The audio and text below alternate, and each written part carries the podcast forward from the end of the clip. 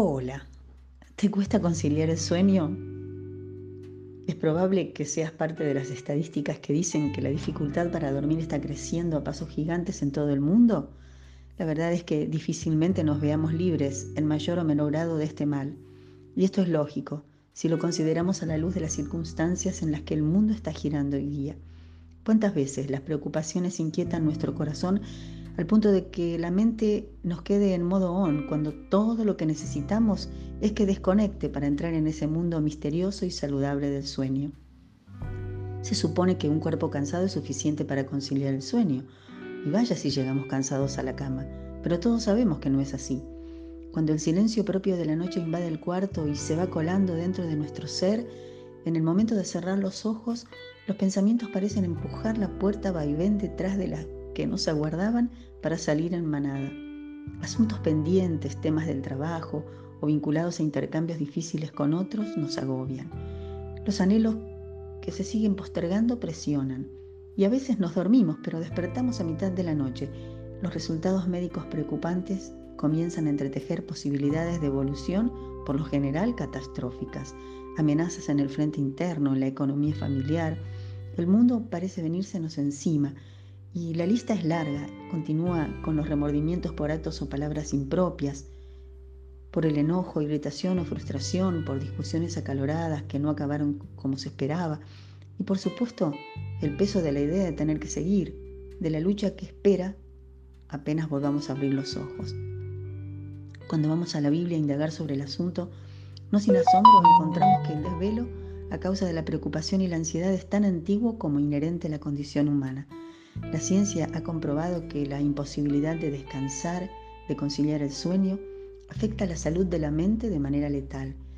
El sueño es un regalo de Dios, una bendición que nos asegura salud del cuerpo y del alma. La palabra dice claramente que es Dios el que da el sueño. El Salmo 127.2 lo expresa así.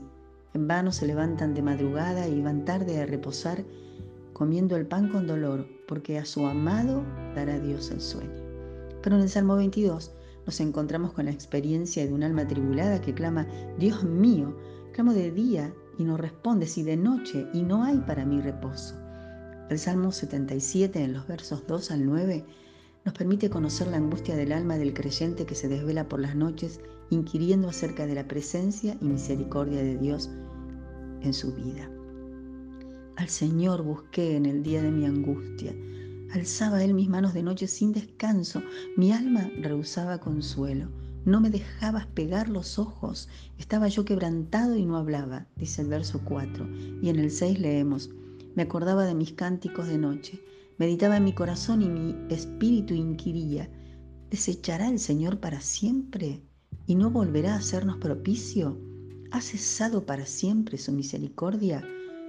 Así se siente el alma cuando nuestros ojos y foco de atención están las circunstancias.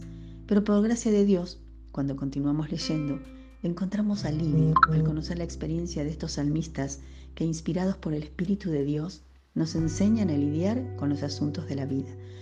Podemos ver en estos salmos escritos en medio o luego de haber transitado momentos de tremenda tensión, de qué manera lograron sostenerse, mantenerse sanos y descansar aquellos hijos de Dios. Ellos nos recuerdan que una mente tranquila viene de la mano de nuestro Dios, dador del sueño. Él nos ha prometido que aunque las circunstancias no ofrezcan condiciones visibles como para tener la mente y el corazón en calma, Él continúa a nuestro lado y es en sus brazos donde encontramos refugio. La confianza en el Dios Todopoderoso que nos protege y provee trae al alma esa paz que es imposible obtener en ningún otro lugar. Hay en el clamor de estos salmistas un elemento en común que nos revela el secreto para alcanzar esta paz del alma y descansar. Yo me acosté y me dormí. Desperté porque el Señor me sostiene, decía David en el Salmo 3, verso 5. Y el escritor del Salmo 77 que acabamos de considerar, luego de inquirir acerca de la misericordia de Dios y su intervención a favor de sus hijos, encuentra la clave para frenar el devenir de una mente desenfocada. Se detiene en su pensar y se dice a sí mismo, enfermedad mía es esta. Traeré pues a la memoria los años de la diestra del Altísimo. Me acordaré de las obras del Señor. Sí, haré memoria de tus maravillas antiguas. Meditaré en todas tus obras y hablaré de tus hechos. Oh Dios, santo es tu camino. ¿Qué Dios es grande como nuestro Dios? Tú eres el Dios que hace maravillas. Como ellos, podemos sabernos vulnerables, en peligro, corriendo serios riesgos Pudiera ser que te sientas impotente, angustiada, acosada por miles de pensamientos perturbadores, por la impotencia de los asuntos que escapan de control.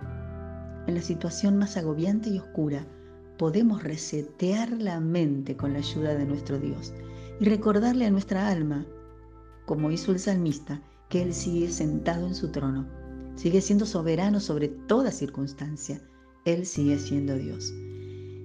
Y hay además una mayor razón o manifestación del amor de nuestro Dios que nos convoca a un único, especial y perfecto lugar donde encontrar verdadero reposo para nuestras almas. Es la cruz de Jesús. Este Dios proveedor y protector en cuya providencia descansamos es el Padre Celestial que tanto nos amó, que nos envió a su amado Hijo, para que por la fe en Él y en su obra redentora tuviésemos vida eterna. ¿Qué puede sucedernos que esté más allá de este amor? Mirá lo que dice en Romanos 8:32. El que no escatimó ni a su propio Hijo, sino que lo entregó por todos nosotros.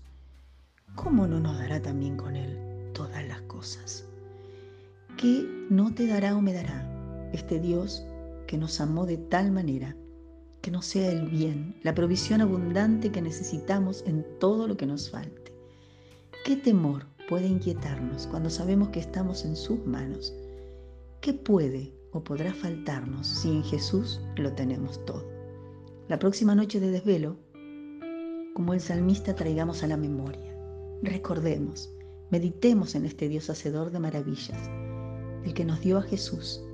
Y en su nombre, en el nombre de Jesús, echemos de nosotros todo pensamiento que nos aparte de su gracia y seamos determinadas al recordarle a nuestra mente atribulada y nuestro corazón inquieto que es este el Dios en quien hemos creído, el que en Jesús nos ha bendecido con toda bendición espiritual y el que no permitirá que nada ni nadie nos pueda arrebatar de su mano. Que tengas bendecida semana.